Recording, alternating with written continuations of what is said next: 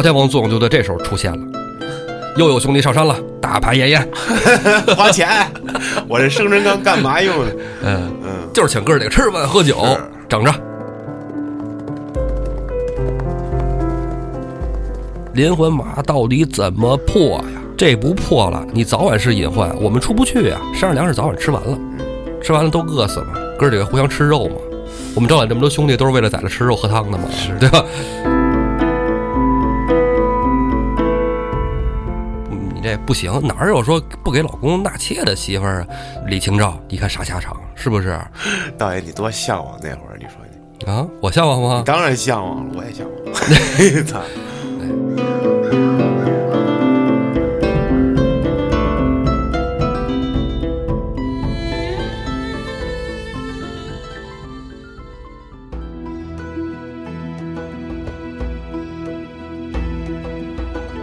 胡说历史，笑谈有道，欢迎您收听由后端组为您带来的《胡说有道》。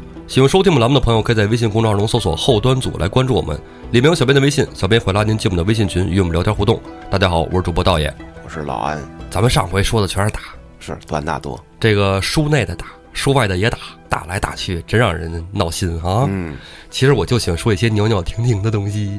我跟你讲，搞对象啊，还是古代人搞对象。哎，我觉得特别有意思嗯啊。当然，现代人搞对象更有意思哈。导演，你就喜欢这种事儿，因为为啥你修道呢？说说你真实目的，其实就是就是想搞对象是吧？没有没有，其实我就是想活得更久，你知道吗？对，活得更久，想还年轻一点，然后更方便搞对象。修道最大的作用其实就是想长世久生，你知道吗？嗯，其实可能信道的人，你说信的是啥呢？我们是想在道里面呢完成自己这一生。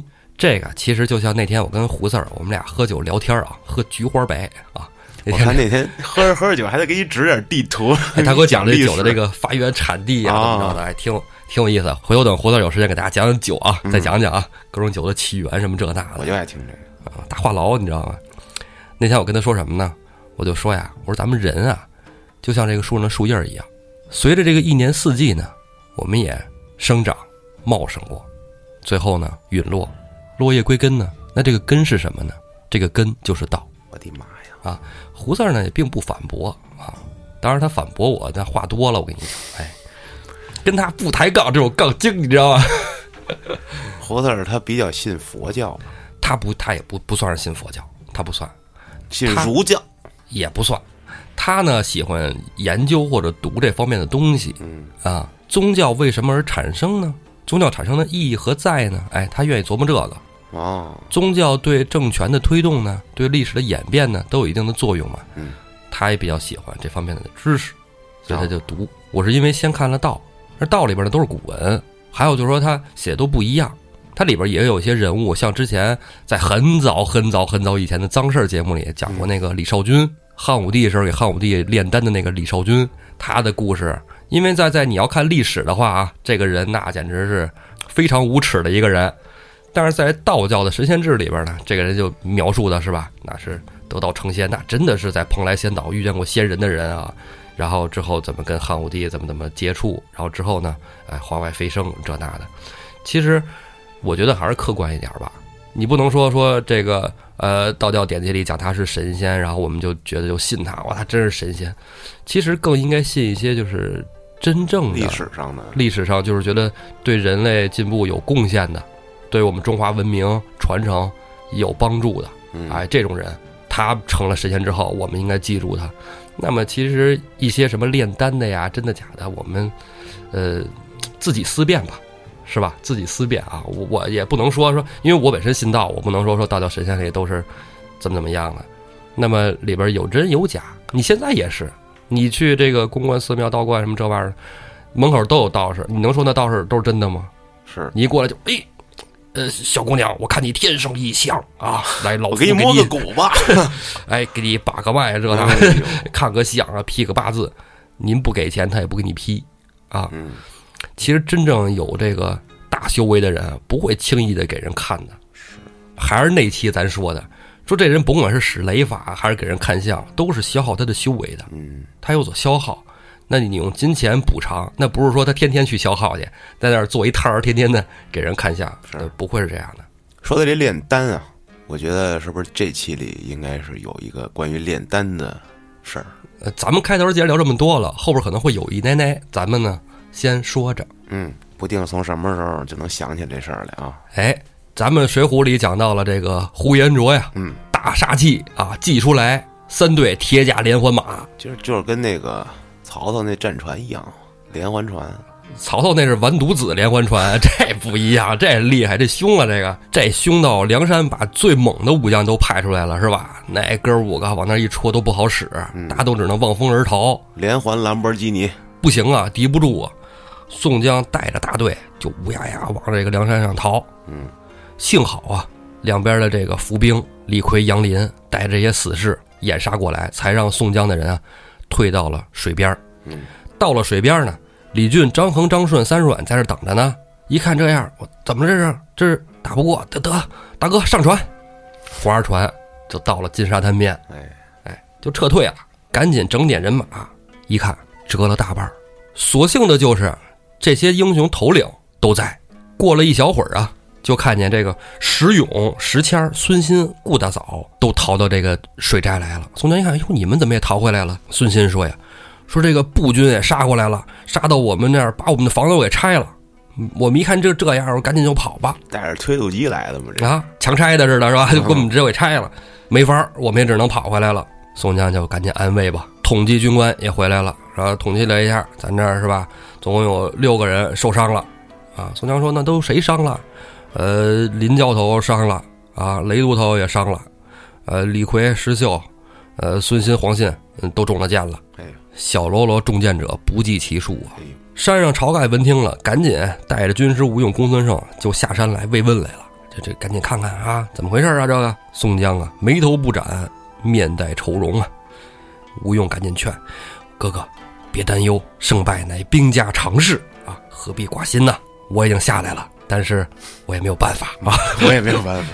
嗯这晁盖晁头领啊一看这样，那咱们加固水寨啊，防御敌军来袭。嗯嗯，受伤的军兵呢，就都到山上去养着去吧。剩下的人守着水寨四方。梁山这边只能守了，是吧？打是不可能打了。嗯咱再说回呼延灼这边，嗯，呼延灼这儿连环马大阵是吧？无了敌了，回去高兴摆庆功宴啊。无了敌了，该。嗯，赶紧派人上京师报捷呀。嗯，哎，高太尉一看这，我老厉害了，是吧？嗯兄弟可以啊，整的不错啊。第二天早朝，赶紧奏报天子，徽宗皇帝高兴，你看我们这还是这是开国老臣的嫡系子孙厉害，是不是？呼延灼厉害了啊！哎，朕赏赐黄蜂御酒十瓶，锦袍一领，差官员给呼延灼送过来。孙哲拿大荣耀，以前老祖宗那么牛，现在是吧？虽然落魄了，我得把这名声给挣回来。嗯，一定要剿平梁山啊！请皇帝陛下放心啊，让差人把话带回去啊。胡延灼这表忠心的话，那都是表面文章。胡延灼还有真正的事情和想法，让传令的人带给高太尉。梁山坡贼人下来多少，我都能给他搅了，这都不叫事儿。但是呢，现在这个水我过不去，我连完马我锁着，我不能说让这马都进河里呀、腾腾腾全淹了，是吧？连人带马全淹死了，对吧？是。过不了这个水泊，那怎么办呢？我听闻啊，东京有一个炮手叫林震，这人绰号轰天雷，擅造火炮，四五十里那火炮一击命中。你把这人帮我请回来。这可是书里的大 bug，这个那会儿古代就使了火器了，就无敌了。其实中国使火药的历史那非常悠久，四大发明之一嘛。这就说到一开始的炼丹的事儿了。炼丹啊，说那研究火药的是一开始炼丹的人发现的，为什么叫火药呢？嗯，它是药啊，它是药，对对吧？那道士这个炼丹不也炼的是药吗？对是吧？长生不老药啊。但是具体是谁不知道。有一说啊，有一说是这个孙思邈，他用的这个硫磺伏火法哦，啊，在炼丹的时候发现这个东西，哇，能着火，能着，能爆炸，噼里啪啦还有丝花，嚯家伙，老厉害了。说其实，在宋朝好像火药并没有用在打仗上，可能就是造丝花的，它就好像就是用来造丝花什么的。对这个杂耍啊挺大。啊，这种小规模的着个火啥的，嗯，并没有说造炮啊啥的。什么庆典啊，年会庆典这那的。唐朝时候就有烟花了。对，其实那时候就有，其实它就是主要是，呃，表演嘛，看呐，取悦君主，老百姓高兴。你说那玩意儿那么早就发明出来了，怎么没想着能打仗呢？中国发明了这黑火药之后，外国才给演变成了打仗用的。中国人爱好和平，中国人好玩儿，还是爱好和平，不爱打仗。您谁爱打仗呢？我就记得咱们那个零八年奥运会的时候，组了一个和字，和谐的和。其实你说真的，中国还是比较爱好和平的国家，不像某些国家，天天的就想着跟这儿打，跟那儿打，跟那儿打。你是咱们毕竟这叫什么农耕民族嘛，他又不是游牧民族。嗯，你农游牧民族一个地儿待不住啊，他只能到处抢去呗。但是我们现在也不游牧，也不农耕。我们中国现在是吧？你们打我们也不怕，是吧？军队实力还是蛮猛的哦。这个老祖宗嘛，他就是守着这一亩三分地儿过嘛。嗯，中国人骨子里应该还还还是像老祖宗，就爱守着一亩三分地儿过。老百姓嘛，哎，咱就说老百姓是吧？是但别人有的侵略，咱也不干。对啊对，就是你抢打我们家这不行，所以说自古嘛是吧？中国哎，这人就上一期是吧 说的。嗯哎，那咱们还说回来啊，嗯，这高俅是吧？军区司令啊，你调个人那很简单是吧？军区司令啊，对呀、那 差不多吧。他都不只是军区司令，那差不多算是国防部长啊。反正反正得是挺大军官。嗯你想太尉嘛，军队最高官啊。对，那应该是比这个司令厉害。对，那反正调个人手到擒来的是吧？是这样回头来就会挑 bug，你这个不对，重新说。胡四不在，咱就胡说啊。嗯，我猜想此刻胡四儿默默的嘴角上扬，微笑了一下，信不信？也不知道现在有没有时间听。哎，是忙啊。凌震那是宋朝盛世第一炮手，高太尉下令调他，那没毛病，马上就去啊。凌震不光是一般的炮手，提枪上马也能有几何勇战。嗯，接到了调令，弄着他这个什么炮石啊、炮车呀，装好了那些炮弹啊，带着枪刀器皿，一起就奔了呼延灼大营。进了大营，赶紧拜见呼延灼跟韩涛。哎，你说这个，呃，咱们现在怎怎么个情况啊？呼延将军跟末将介绍一下啊。呼延灼说：“怎么怎么着？这水泊，你看大水池子，那嫩嫩老大啊，这个你得炮能打过去吗？”啊，林震看了看，说：“这个打过去没问题。嗯，为什么呢？我带了三种炮弹啊，一个叫烽火炮，一个叫金轮炮，还有一个子母炮，三种射程全能打过去。”嗯，呼延灼一看，哇，厉害！我也不懂，反正你这个啊，崩的！不明觉厉，你棒，整的！宋江和一众将士在这水寨里，哎，正在这商量呢，说这个应该怎么打啊？吴军师有妙策吗？吴军师说我没有啊。问公孙先生有妙计吗？公孙先生我也不行啊，他要使个什么什么激起个黑风啥物的，我还有点招啊，什么召唤个守鹤这都行，但是这这铁索连环马是真没辙。问了一圈都没办法，在这一筹莫展呢啊。这时候就有叹息的小喽啰报到大帐里来说：“这东京啊，来了一个炮手，现在在这呼延灼大寨里呢。他们这个是要该放炮了啊，咱们怎么办？”吴用一看啊，小生有对策，咱撤。这招好使。哎，三十六计是吧？走为上策。嗯，说你这个炮能打多远是吧？你隔着水，你能打到我这儿来？那我们退到宛子城里不就得了吗？撤，收队。宋江一看，只好如此啊，先撤，看看他这炮能打多远啊！朝天王一直在山上呢，一看，哟，你们怎么都从水寨里撤出来了？怎么都到山上来了？咋回事啊？宋江就跟朝天王说啊，这样有个炮手怎么怎么着。晁盖说：“那这个你再往山上退，那就没退路了，是吧？到这儿来，咱得想对策呀，赶紧商量商量吧，是吧？你这怎么办？”话声还没落呢，就听见底下打炮了 什么玩意儿？啊！底下开炮了，嗯，山下炮响，一连几个火炮，通通通通通，哎，打水里了。嗯，水过来。哎，估计那边就是试试啊，一会儿再听，通通通几声炮响，只见底下那个水寨、小寨、屯兵处，哗哗哗哗，全给打个粉碎。哎呀，厉害！幸好撤得快呀！嗯，这吴军师的这个妙计啊，这真撤退可以可以。宋江一听这声儿，咣咣的闹心呢，这玩意儿咋整啊？是吧？这玩意儿又推过水来，从我们岸上往山上打，这山平了，咋玩儿也不好使啊。吴用说呀：“我有对策了，咱得把这个凌震呢引到水里去。”宋江说：“人他妈放炮呢，怎么他妈到水里呀？”这时候朝天王说呀：“水里的事儿，你可以叫水里的兄弟去啊，安排几个人，那个李俊、张衡、张顺、三阮，你们哥六个，你们出个力啊！”六人一听，朝天王安排的，那肯定马首是瞻啊。吴军师就安排了，岸上呢让朱仝、雷横，哎，如此接应。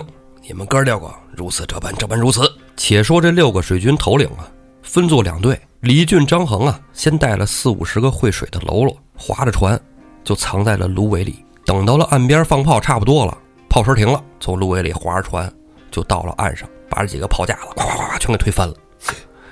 林震那听着动静了，本来想回吃饭的是吧？回吃回吃晌午饭去啊！一看炮架推翻了，什么玩意儿啊？有人上岸了，赶紧戳枪上马就追了过来。我这五把超也可以是吧？干个几合也是没问题的。一会儿军兵就赶上来了，找人就上那个呼延灼那儿送信儿去了嘛。嗯，一人带着好几十军兵，哎，冲到炮架子这儿来。那些水手一看，哟，你这边来人了，赶紧跑！通通通，都跳下水游走了。为什么不划船游走了呢？这船是给凌震留的，让你追我。哎，当然有一些划着船的啊，有一些一看着是那种，哎，来不及上船了，赶紧游吧，演的那个劲儿。哎，凌震一看想跑，门儿也没有啊，下得马来，跳到一艘船上，叫身后的士兵来，快追，快追，上船，给我摇，就追这前面的船，还有游泳那帮人。嗯，李俊、张衡这帮人划船那挺快的，是吧？凌震一看追不上，就想要逃呢。这时候就看对岸上啊，雷横跟朱仝啊，小喽啰敲着鼓，咣咣咣咣咣，来呀，干啊！不干孙子，谁跑谁王八蛋！操！就开始叫阵骂街啊！凌震一看，你叫阵骂街这过分了是吧？你不就俩人吗？是吧？就这么几十个人，我这也几十个人，咱干！我回去是吧？拿你请功，这几炮都没打着人是吧？你这玩意儿我回去也不好交差呀，我人都来了，立功，急功近利啊！叫这士兵加快摇到对岸，我一枪戳死他们！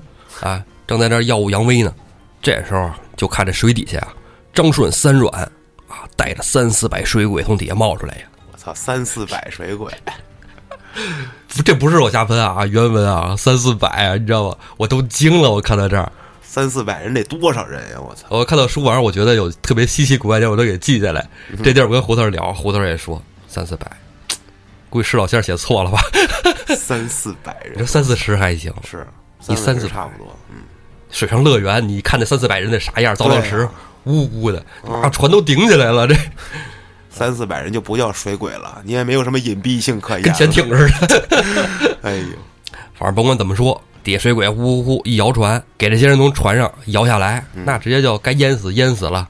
因为凌震呢还是比较特殊的嘛，人穿观音的嘛，是吧？人家早就瞄好了这捉活的。阮小二在水底下一把就把凌震给抱住了，拖到对岸上来。凌震带着百十来号人啊，只有零星的几个逃了回去，大部分都死在了这水里。嗯，这时候岸那边呼延灼也追过来了，来晚了，凌震已经被捉了，只能干瞪眼，干着急。且说众头领啊，捉了轰天雷凌震，解上山寨来。宋江带着吴用、公孙胜啥的啊，一票兄弟到了这宛子城关下迎接来了，见着了凌震，连忙亲自把这绳索解开，又是那一套词儿啊，跟这个喽啰们说：“看，我是说的是请凌统领上山，你们怎么把凌统领给绑上来了？不讲武德！”不讲究。凌震一看这样是吧，赶紧认怂吧，是吧？到山上来，我已经到山上了，嗯是吧？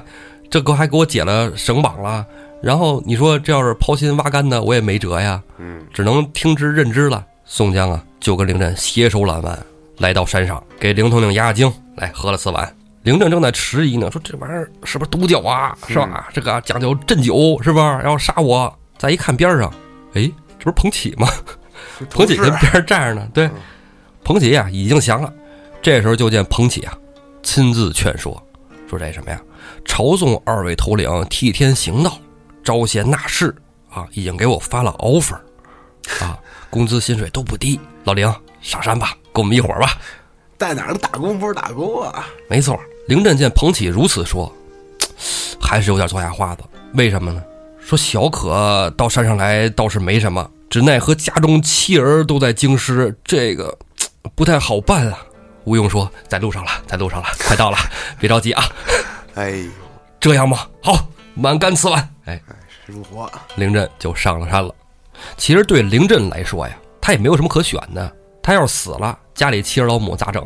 对吧？是啊，他这个妻儿老母已经在路上了，他要是在山上宁死不从，他死了，那妻儿老母还有啥用啊？接到山上养老来吗？那就跟着一块儿死了，啊对，就全嘎嘣了，一家子就灭门了呗。是，一看这样也还行，山上也都挺讲究，嗯，而且宋江那个劲儿是吧？咱咱还是说宋江忠义的那个样子，咱不说那种阴谋论啊。宋江完全都是按照天书行事，是吧？哎，招揽着一百单八将，辅佐大宋江山。哎，导演，你说这天书可没把这每个星每个星对应谁给他写出来啊？要不他就找人名去找去不就完了？对，为啥最后这星没晁盖一星啊？这天书上没有啊。九天玄女俩人不是也唠了吗？我估计唠的时候说的。你想，他都说出来了，这个天书只能与天机星通关，其他人皆不可看。那这宋江哪知道天机星是谁呀？就是他就知道是吴用，那可能是命中注定吧。那他自己那就肯定知道自己是天魁星呗，对呀、是吧？那所以说呀，我都是我这星星里的老大了，我上面还能再有老大？估计他早就知道了，也有可能参透天机啊。是吧？但是以宋江跟晁盖他俩是有交情的嘛，以他俩的交情，我觉得他不应该有什么非分之想。但凡有，那他就是不是一好人，他是个坏蛋。就是搁现在说也不对，是吧？更别说那会儿了。对对对，嗯，继续吧。好，朝天王作用就在这时候出现了。又有兄弟上山了，大排宴宴。花钱，我这生辰纲干嘛用的？嗯，嗯，就是请哥儿几个吃饭喝酒，整着。宴会上啊，众头领饮酒之间啊，又提起了这个山下打仗的事儿。连环马到底怎么破呀？是这太麻烦了。这不破了，你早晚是隐患，我们出不去呀。山上粮食早晚吃完了，嗯，吃完了都饿死嘛。哥几个互相吃肉嘛。我们招揽这么多兄弟，都是为了在这吃肉喝汤的嘛，是对吧？当然那会儿有人说说这个《西游记》啊，《西游记》这师徒四人一定饿不着，为啥？因为八戒还活着。我操！说饿死不行了，肯定先把八戒吃了，你知道吗？他们就不能强点儿去？人家不是化缘嘛，是吧？打草谷是吧？嗯，对，化缘化缘化缘，人家不能这个，人家有佛法是吧？你看这八戒啥偷吃，偷吃没有好下场，各种被逮走，哎，那八戒是啥兵器啊？九齿钉耙，这个就不一样。这就是哎，干活奇的兵器，哎，人说猪八戒那兵器还真有点不一样。嗯，咋的？据说这个九齿钉耙这兵器是太上老君所铸。我的妈呀！哎，咱不说这个，咱得说梁山上铸兵器的大神是谁呀、唐龙啊，哎，金钱豹子唐龙，酒席宴间啊，金钱豹子唐龙就站起身来说：“说我会打造这个破连环马的兵器。哎，”吴用说：“你呀，早说呀！啊，我这是是不是半天想不出招来？你你早言语啊！下回这事儿偷摸跟我说啊！”嗯显然是我说的啊。哎，对，嗯，这是我瞎编的。哎，金钱豹唐龙说呀，说这连环马这个政策自古就有，若破连环马，必用钩镰枪。嗯，这钩镰枪啊，我家以前有这图纸，我会造，但是我会造不会使。吴用说：“你他妈会造不会使有啥用啊？咱山上谁会用啊？”山上都摇个头，不会用。哎，就看这时候林教头若有所思。哎，金钱豹唐龙接着说呀：“说我虽然不会使，但是我家里有个哥哥会使。我这哥哥呀，家里也祖传钩镰枪法，我们俩正经亲戚啊，嗯姑舅兄弟。他要是能来了，教会咱山上的士卒使钩镰枪，那破这连环马阵没问题。哦那他这哥哥是谁呀？哎，山上有人也问呢，说那你这哥哥是谁呀？再者说了，咱都是习武出身，是吧？会武超未必会教，对不对？他要是只会使不会教，一个人也破不了这连环马呀。是林教头说呀，这人啊和我一样，八十万禁军教头出身。我同我老同事。对，正是林冲的同事嗯啊，金枪班教头，金枪手徐宁。哎，我这哥哥勾连枪法独步天下。林冲说：“对对对，我们在京城的时候啊，照过面，也一块儿玩过，哎，不错玩，过。哎，就练过嘛，嗯练过嘛，一块儿比划啊，可以。他这个枪法确实不一般。而且正好他还会教人，教头嘛。对呀，但是林冲的疑问也来了，那他如何上得山来呢？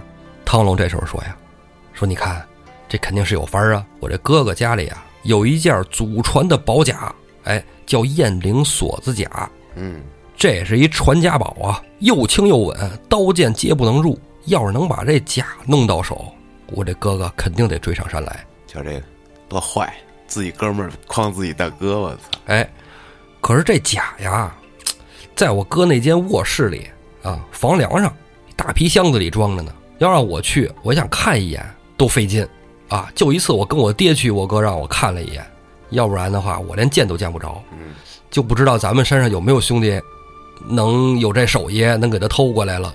吴用这时候摇摇扇子，若是如此，又有何难呢？石谦何在？石谦啊，从边上过来了。哎，军师啊，找我什么事儿？吴用跟他说了这个，房梁上大皮箱子、锁子甲偷回来。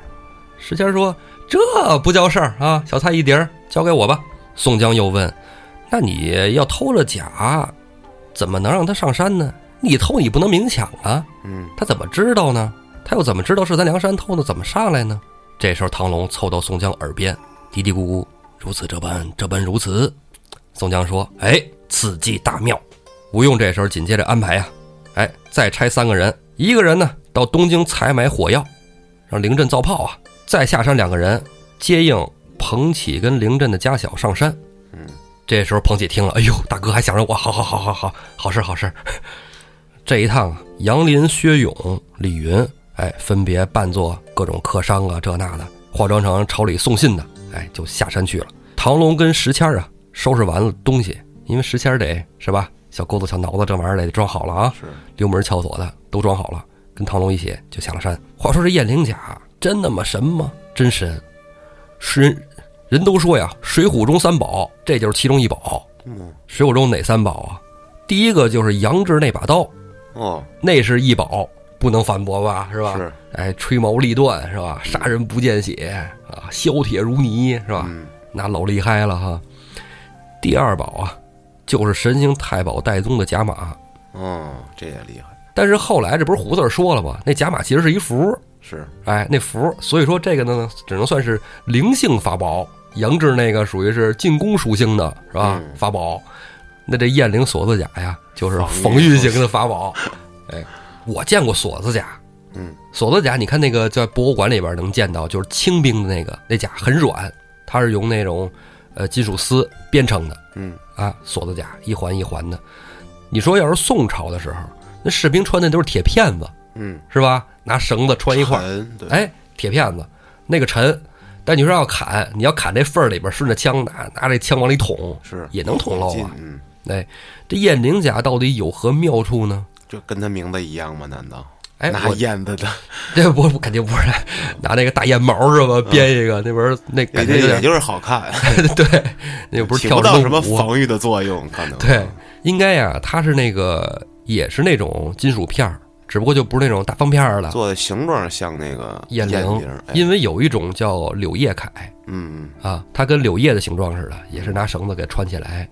哎，它跟雁翎一样的形状，拿绳子哎穿起来，它的密度非常高，可能确实这个射箭什么的不容易射透嗯啊。还有人说呀，说还有一宝，说这徐宁这金枪，哎，徐宁这金枪勾连枪也是一宝。嗯，呃，怎么说呢？我觉得汤龙都可以打造出来。是，啊，它应该是可以量产的。那除非它是什么天外陨石。那就不知道了。这那的，跟杨过那玄铁重剑似的，是吧？这军队里武器啊，都是能打的嘛，制式武器，它都一样。打仗就那几样兵器嘛，好量产的。对，啊，呃一一般啊，士兵来说的话，一般就是使刀、使枪，嗯。像是刀肯定是就是手里攥着砍的，是。吧？枪呢，之前节目里咱说过，枪一个是能戳，嗯，再然后也可以抛，那种不能脱手的枪叫槊。就是马上用的那个，对对对之前又节目里也沉讲过又大，对对对对，它那个重量大，而且骑马上就抡就行了，对对对不用说非得就是去杵去。这个嘉哥肯定特别喜欢聊这段，嗯但是，今天我替？他聊了。哎，其实研究研究古代武术啊，应该就两种，一种就是军队里的制式武术，还有一种是江湖人的那个武术，完全不一样。咱们老说那看的电影啊，嗯，这个打起来什么江湖人啊厉害这个那个，哼哼哈嘿啊其实就是偷袭，啊，其实是偷袭，一招制敌是吗？阴损这招，戳眼、提灯，啊，这都是这个江湖，没有什么。哎，我告诉你啊，咱这光明正大比没有，就是偷袭。来一下子一击 KO 是吧？对，两军对垒时那武术不适合用在这个江湖上，哦，打仗是打仗，江湖是江湖对是吧对？对对对，不一样。但是徐宁跟林教头这个，那能教这个军队的，自己能为，那肯定是相当高的。当然了，哎所以说石谦下山这一趟也是蛮凶险的哦。嗯，你看我刚才那句话说的像不像马老师？哎，是啊，嗯，最近邪事儿挺不错的，哎，听得我嗯鸡皮疙瘩噼里啪啦的啊。哎呦，可以前些日子研究了研究这邪事儿里面，我经常搞一些小彩蛋哈。啊，有点意思。哎，怎么跑偏跑这么厉害呢哎？呀，快收回来啊！嗯，石仙汤龙下了山，来到了东京城，找了个客店，哎，先住下了。第二天早晨啊，石仙就出来了，赶紧看看地形啊，嗯就溜达到这个徐宁家周边转了一圈儿。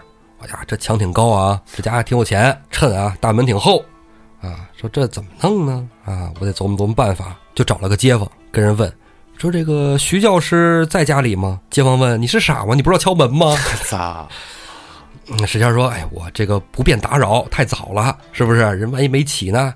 邻居说：“呀，这点儿不早了，徐教师早就出去了。这个呀，估计得等到傍晚才能回来呢。啊，晚上才回来，这上班够早的。他们单位几点打卡呀？”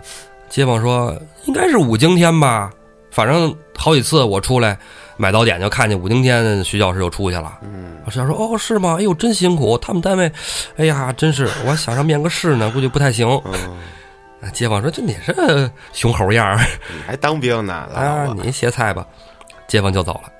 石谦啊，一看啊，这样吧，走，先吃个早饭去。哎，找一摊儿吃点饭，接着转，就看见徐宁他们家呀，这院子一周围啊，只有一棵大树，那枝头啊能越过徐宁他们家墙头。石谦就看定这棵树了，就从这儿下手。石谦就回到住所，等到天黑，就趁着夜色呀，爬到了这棵大柏树上，在树梢上待了片刻，就见徐宁啊回家了，刚下班。徐宁进得家里来呀，石谦儿也就顺着这个大柏树这树枝子到了徐宁他们家房檐上。到了房檐上，这点儿不能下去，为什么？人家里人都没睡呢。嗯观察一下屋里的情况，石谦儿就溜到了这个二层小楼的上边，从房檐上往屋里探瞧，就看见这个金枪手徐宁啊，跟他的娘子正在床上坐着聊天儿。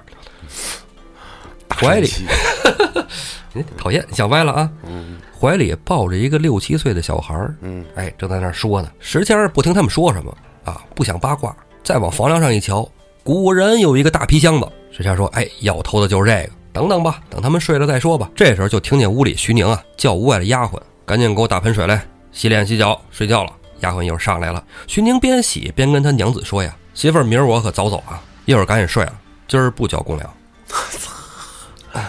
明天啊，正是天子驾幸龙福宫，武经就去伺候去。徐宁媳妇儿说：“说没事儿，那你早走，你就让家里人早点给你做饭呗，是吧？”嗯一会儿功夫，哎，就看见徐宁娘子哄孩子，哎，都睡下了。这时候呢，那两个小丫鬟收拾完厨房的东西，在徐宁的房门口铺了两个地铺，就在这儿睡下了。嗯，哎，话说你说这丫鬟在房门口铺地铺，这首先是为了伺候方便，是吧？嗯但是屋里干了啥，他们也知道，是吧？我记得是还有那下人睡床底下的我操，这是什么意思呢？哦，这应该是明朝明末那会儿，是吗？因为我从《聊斋》里看的，就是下人啊睡在这，因为不是榻嘛，啊啊底下不是空的吗？啊，就睡底下。哦，这底下幸好不是火炕哈，要是火炕，先先烧了它，对，火化炉了。而且这丫鬟啊，嗯导演你看《红楼梦》里啊，通房大丫鬟那是啥？啊，就还得管你这个睡觉，咋哦管你睡觉啊？服务你睡觉，你懂啊吗？这还行。就是我觉得在门口听着就挺刺激的了。对他参与啊那谁袭人就是贾宝玉的这对，通房嘛，这个他俩玩过哎，咱讲《金瓶梅》那那期啊说过，是吧？通房丫鬟通房丫鬟是吧？嗨极了。嗯，好多朋友没听过《金瓶梅》那一期的，赶紧去听去啊。我说古代有点乱啊，他妈通房大丫鬟，我的妈！那时候这不叫乱，嗯那时候这真不叫乱。那时候咱们之前节目里也讲过，说这女的怀孕了不能是吧？啊，服侍老公对还得纳妾呢，是是吧？你不纳妾什么的，这个你叫善妒嗯啊，你不是好老婆。嗯，你你嫉妒，对，你不你这不行，哪儿有说不给老公纳妾的媳妇儿啊？李清照，你看啥下场，是不是？导演你多向往那会儿，你说你，啊，我向往吗？当然向往了，我也向往。操，哎，那时候兵荒马乱了，现在多好，嗯，是是吧？一夫一妻制特别好，嗯，违心，违违吗？不违，嗯嗯。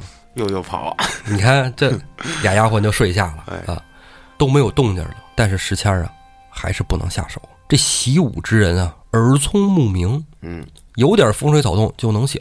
石谦儿可干不过徐宁啊！那是，你真说我偷不动了，咱这抄家伙，估计一记 KO，你知道？而且他们这个偷啊也得讲究，被主人发现了，一声不许吭就得跑。你但凡吭一声，就变叫砸明火了，你就不是偷了，你就抢。是吗啊？这破规矩了是吗？这送官府了就是抢，哦，要是你跑了，就你没出声啊，嗯，那算偷。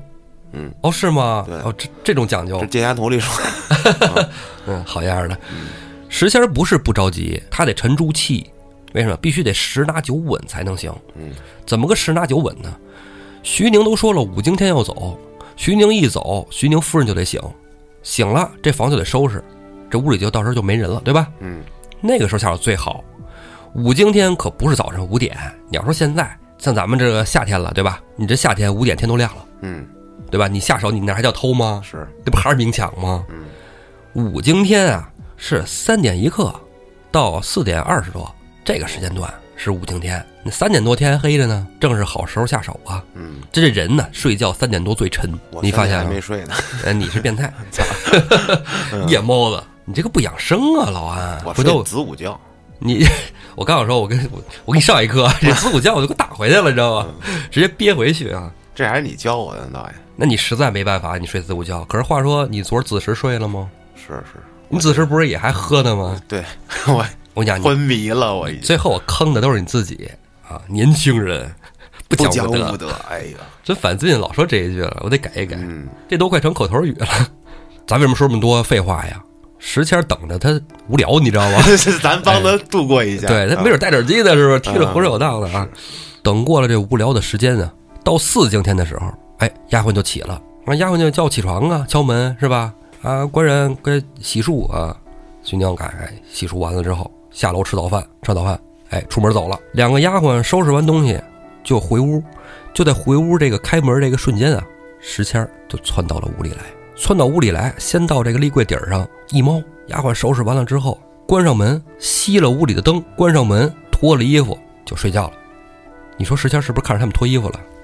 我为什么要关注这些奇怪的东西啊？应该没多没脱干净啊，有有秋衣秋裤，秋衣秋裤，夏天，你夏天穿秋衣秋裤吗？红不兜兜啊！哎呦我的妈，这时候石谦一看屋里都黑了，从这柜底就窜到了房梁上，就轻轻解这个皮箱子。这解皮箱子怎么也能发出点声儿吧？嗯，这发出一点声响。这时候徐宁他媳妇儿就醒了。我想这行武之人的媳妇儿啊，她可能也是沾染了一些这个，是吧？警觉，耳聪目明的这种这种是吧？醒了，赶紧就叫这个丫鬟，梅香，什么响啊？屋里是不是有老鼠啊？这时候石谦儿在梁上就听见了，赶紧学这老鼠叫，吱吱吱吱。叫嗯哎，哦，还真是老鼠啊！没事没事了，睡吧睡吧。开始又接着解这皮箱子，这回皮箱子解下来了，从梁上跳到了地上，一声不发，顺着楼梯就下了楼，一口气奔出城外，到了客店啊，天才刚摸摸亮，赶紧就收拾行李，算了店钱，出门就走。往东走了四十多里地，正好有一早点摊儿。石先生说：“哎，吃口早点啊，来个馄饨是吧？点吧点吧。”馄饨还没上来呢，有人就到了，谁呀？神行太保戴宗。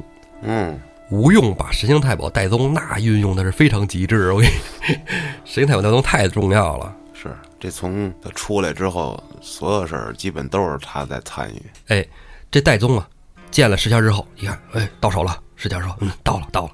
怎么着？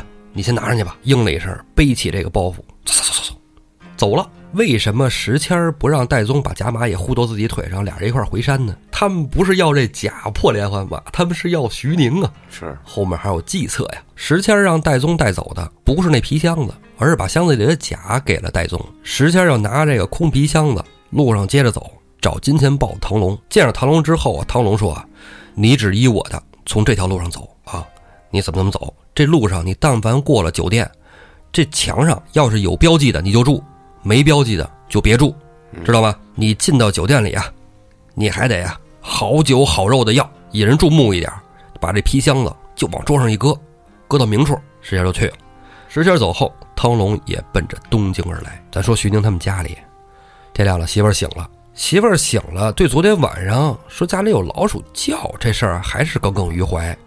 一睁眼，第一件事就看这房梁，一看房梁，大吃一惊啊！大皮箱子偷走了，这是我们家祖传的宝贝啊！嗯，赶紧就叫醒了丫鬟，丫鬟赶紧把官人请回来，跟官人说咱家燕翎甲丢了。徐宁回到家呀，是把包一扔，把枪一戳，娘子，我回来了。娘子，你怎么脸色不太好看？家里出事儿了啊！这事儿我告诉你，你脸色比我还难看呢。徐宁说：“哎，什么事儿？说是吧？那不七尺男儿，我不怕事儿，有事儿咱解决，别慌啊，媳妇儿。”媳妇儿说：“燕翎甲丢了。”徐宁，我操！一口老血。哎呀，怎么把我的宝甲给丢了？怎么回事啊？徐宁媳妇儿说啊，我昨晚上觉得家里好像进人了，但是他们说是老鼠啊，我就没当回事儿。早起我一看，大皮箱丢了，我这甲家里传了四辈了，到我这儿怎么给丢了？哎呀，我天！骂街，提枪就要出门找去。媳妇说：“你这你出门你哪儿找去？”徐宁拎着枪，外边转一大圈，回来了。哎呀，这可怎么办呐？家丢了。媳妇说：“你不是说你七十男儿沉得住气吗？”徐宁说：“那他妈不是分事儿吗？这验灵甲丢了肯定不行啊！我这验灵甲当时王太尉啊花三万贯钱买，我都没给他，你知道吗？我这家伙这值老鼻子钱了，这可是当时一宝啊！哎呀，你你着急也没用。门外来人了，砰砰砰一打门，下人过去开门，说：“您是谁呀？”我是延安府汤之寨的儿子唐龙，今天来特意拜望哥哥。禀报了徐宁之后，唐龙就进来了。哥哥一向可好？哎呀，兄弟你来了！哎呀，这是好多年没见了。当时舅舅过世的时候，哎，你说我当时也没腾出身来去。我这上班你也知道，特别忙啊，九九六走不开。兄弟现在一向可好啊？现在跟哪儿混呢？嗨，我跟哪儿混呢？我爹没了之后，我就嗨到处打打铁呗。这不是家里有这么个手艺吗？打打铁糊口饭吃。我爹当时走的时候啊，给你留了点东西，让我给你带来。这时候，汤龙从包里掏掏掏，掏出两根蒜条筋，二十多两，往桌上一放。徐宁说：“哎呀，我也没在舅舅身边尽孝道啊！你说舅舅还给我留这么个大礼，你说这多不好意思呀！我爹呀，临过世之前挂念的就是你。你看咱们那时候小时候在一块玩，你看你现在多出息，比我们这强多了。咱家这一辈人里啊，就你最棒了。我爹给你的，你就收着吧，别客气了啊！”徐宁啊，就叫下人准备酒菜款待汤龙。饮酒之间啊，就见徐宁啊眉头不展，面带愁容。汤龙就问：“哥哥最近怎么就不太开心呢？啊，感觉是你这心里是有事儿啊？”徐宁说：“哎呀，兄弟，一言难尽呐。跟你说，我家让人偷了，偷的是我家那祖传宝甲。”汤龙碰下站起来了：“啊，你家燕翎宝甲丢了？那可是当世稀宝啊！你怎么这么不小心？怎么给丢了呢？哎，说的是呢，趁我不在家，夜里来偷走的。”就是昨晚上的事儿。哎，哥，我记得这燕翎甲搁到一个大皮箱子里了。这皮箱子什么色儿的来着？你跟舅舅来的时候，当时我拿出来给你们看过，一个大红的皮箱子。这时候，腾龙瞪大眼睛，张大口：“啊，红皮箱子，哥是不是这箱子上面还绣着一个白如意？是不是中间还有一个狮子滚绣球的图案？”徐宁说：“兄弟，你见过？你从哪儿看见的呀？”小弟来到东京城，正赶上晚上，我就在城外住下了。我等着天亮再来你们家。就昨晚在城外那酒店里，我看见这个皮箱子了。